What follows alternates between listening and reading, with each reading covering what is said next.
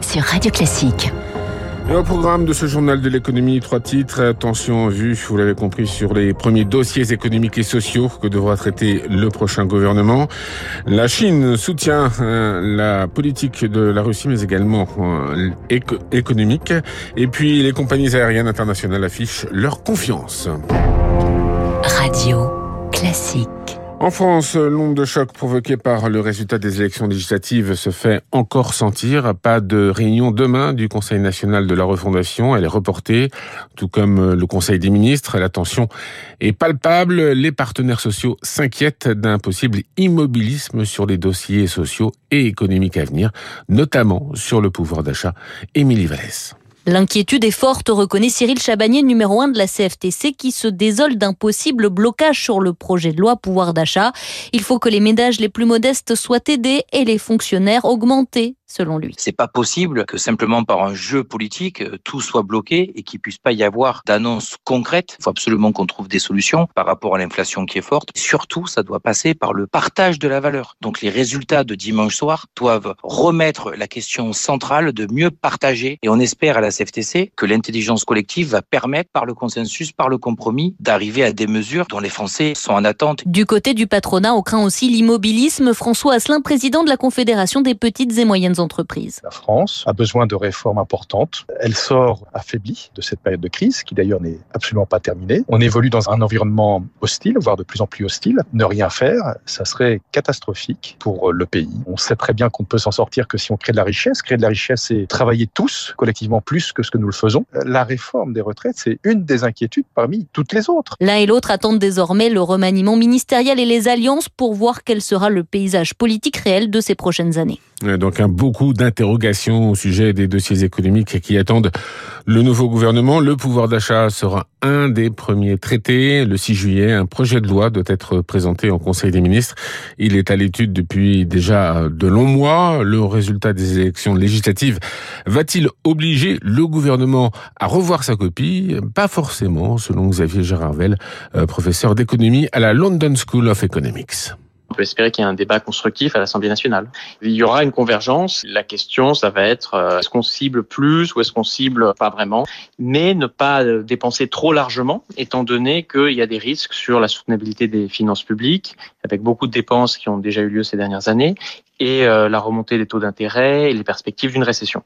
Et donc c'est cet axe-là qui pourrait être entériné par la majorité et une partie de la droite. C'est un peu des questions de degrés. Donc, mais je pense que sur ces enjeux de pouvoir d'achat, il n'y a pas vraiment de ligne très très différente entre la droite des LR et euh, la majorité présidentielle. il faut l'espérer en tout cas. Xavier Jaravel, professeur d'économie à la London School of Economics et par ailleurs lauréat hein, l'an dernier du meilleur euh, jeune économiste pour ses travaux sur l'innovation et les inégalités. À propos de pouvoir d'achat, les assureurs sont attendus demain à Bercy sur le sujet. Leurs représentants vont présenter à Bruno Le Maire leur contribution au soutien du pouvoir d'achat des Français. On ouvre la page internationale de ce journal de l'écho avec euh, la Russie, premier fournisseur de pétrole de la Chine. Sur fond de sanctions occidentales, Pékin a considérablement augmenté le mois dernier ses importations d'or noir russe, plus 55% par rapport à la même période de l'an dernier. Ainsi, face aux, représailles de Bruxelles et de Washington, eh bien Moscou réussit tout de même à trouver de nouveaux débouchés pour ses hydrocarbures, quitte à les brader. Plus qu'un soutien politique, comme euh, le dénoncent les Occidentaux, il s'agit surtout d'une aubaine économique pour une Chine plus que jamais pragmatique, selon le spécialiste des hydrocarbures.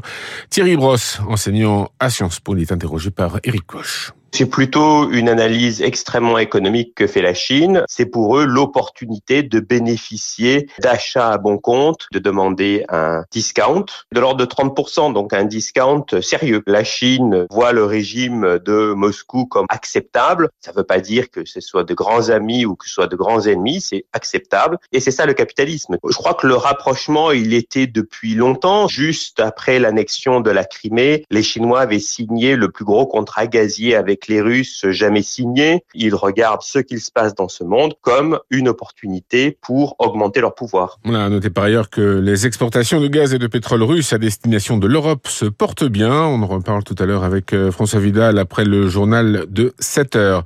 Toujours à l'étranger, à Doha, au Qatar, se tient l'Assemblée générale de l'Association du transport aérien international.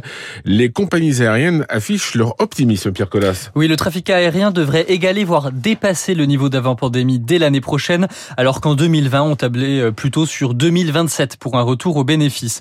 Cela s'explique par un très fort désir de voyager, mais aussi par l'envolée du fret. Son chiffre d'affaires a doublé depuis 2019. Mais l'aérien doit faire face à deux défis. D'abord, le manque de personnel, 230 000 emplois perdus dans le transport aérien depuis 2019, et les émissions de CO2. L'Europe aimerait élargir son système de quotas d'émissions aux vols internationaux. Ça ne plaît pas aux compagnies. Elles préfèrent un schéma mondial unique de compensation, un programme déjà en route que la décision européenne pourrait mettre à mal. Merci Pierre Collas. On termine ce journal de l'économie avec un coup d'œil sur les marchés financiers. Euh, hier, Wall Street, Dow Jones et Nasdaq quasiment inchangés. À Paris, le CAC 40 a gagné 0,6%. Le baril de Brent se négocie à 115 dollars. L'euro est à 1 dollar 0,503. Et puis à Tokyo ce matin, le Nikkei est en belle hausse de 2%. Dans un instant, le Focus Eco. On reçoit le docteur François Président et cofondateur du groupe Point Vision